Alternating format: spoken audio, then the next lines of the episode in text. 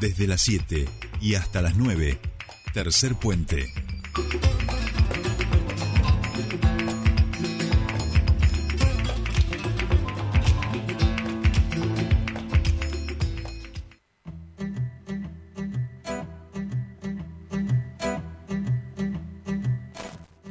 Seguimos con más tercer puente y vamos a nuestra siguiente entrevista. Les decíamos que desde el colectivo Ambiente Patagonia se va a presentar un pedido de informes al gobernador eh, para que brinde datos en relación al plan de acción ejecutado y proyectado en el marco de la emergencia hídrica. Nosotros queremos conocer más sobre esta presentación que se va a realizar y por eso estamos en comunicación con el integrante de este colectivo de Ambiente Patagonia, un referente en estos temas, eh, un concejal y diputado mandato cumplido, diputado provincial. Estamos hablando de Santiago Nogueira. Buen día, ¿cómo está? Jordi Solet te saludan.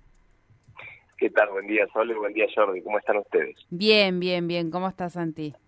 Bien. todo bien. Bueno, bueno, ahí decíamos, ¿no? Van a hacer esta presentación en el día de hoy, un pedido de informes al gobernador de la provincia. Contanos un poquito más en detalle eh, qué es lo que se espera obtener, ¿no? De este, de este pedido de informes.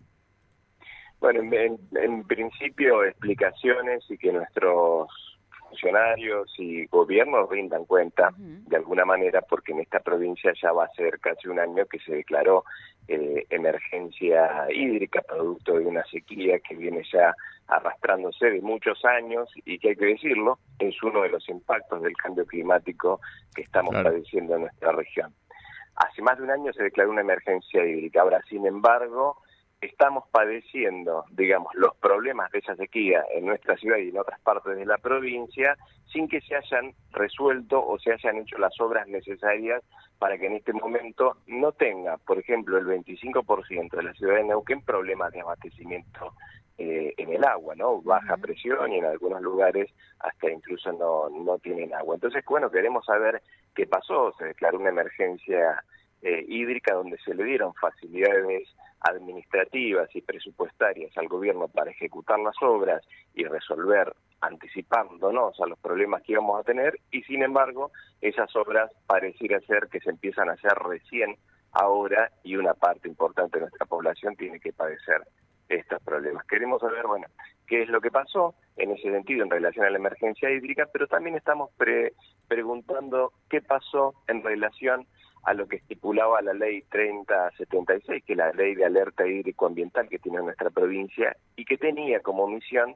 diseñar un plan de alerta hídrico-ambiental para Neuquén y no, no lo vemos en la actualidad y entendemos que ese proceso ha quedado parado. Una lástima porque, digamos, son esas herramientas que tenemos nosotros en nuestra provincia para ir anticipando a estos problemas que seguramente van a ser cada vez más frecuentes. Claro.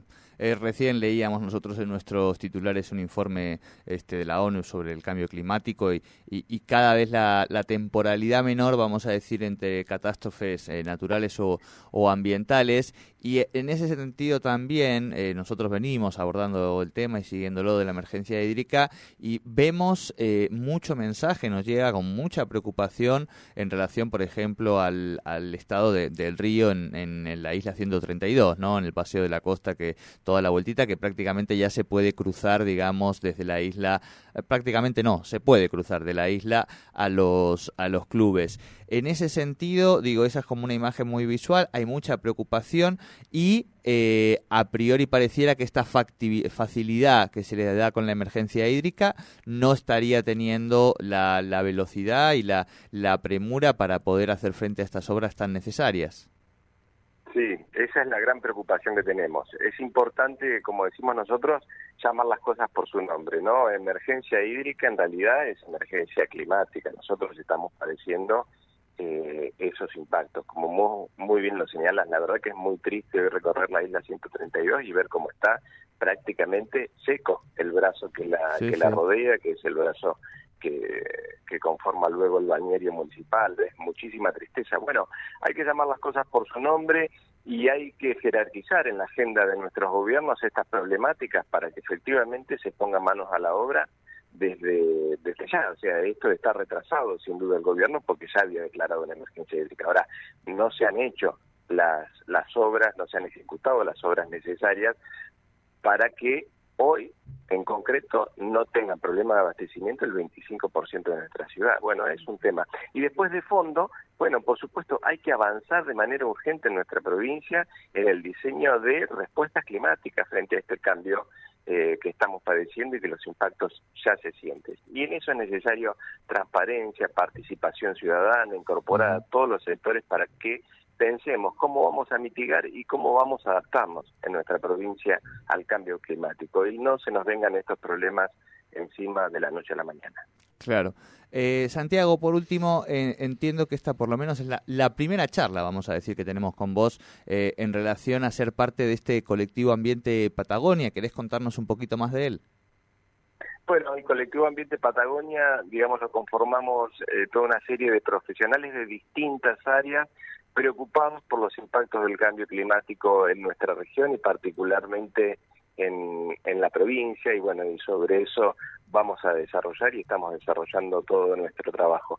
Gran parte de quienes lo componemos nos venimos encontrando de distintos eh, ámbitos en, en, estas peleas ambientales y particularmente en lo que tiene que ver con todo lo que fue el proceso de alerta hídrico-ambiental en nuestra provincia, que bueno, eh, terminó sancionándose una ley y conformándose un comité que es también de lo que estamos pidiendo respuestas. ¿Qué pasó con esa herramienta tan importante que fue producto de la movilización y la participación ciudadana y luego el gobierno la ha abandonado? Entendemos nosotros que lo ha abandonado y no se y no se ha avanzado en ese sentido. Bueno, nosotros como colectivo ciudadano pretendemos desde nuestras distintas eh, profesiones y de nuestra participación, de nuestra militancia y de nuestro activismo en torno a los temas ambientales, queremos contribuir a instalar estos temas, a encontrar eh, propuestas y soluciones para lo que entendemos es un desafío muy importante que tenemos en el mundo y también en nuestra región y que tiene que ver con los impactos del, cambio climático. Clarísimo, Santiago. Bueno, como siempre, muchísimas gracias por esta charla y seguiremos atentos a ver cómo avanza justamente este pedido de informes y esta situación. Un abrazo, Santiago.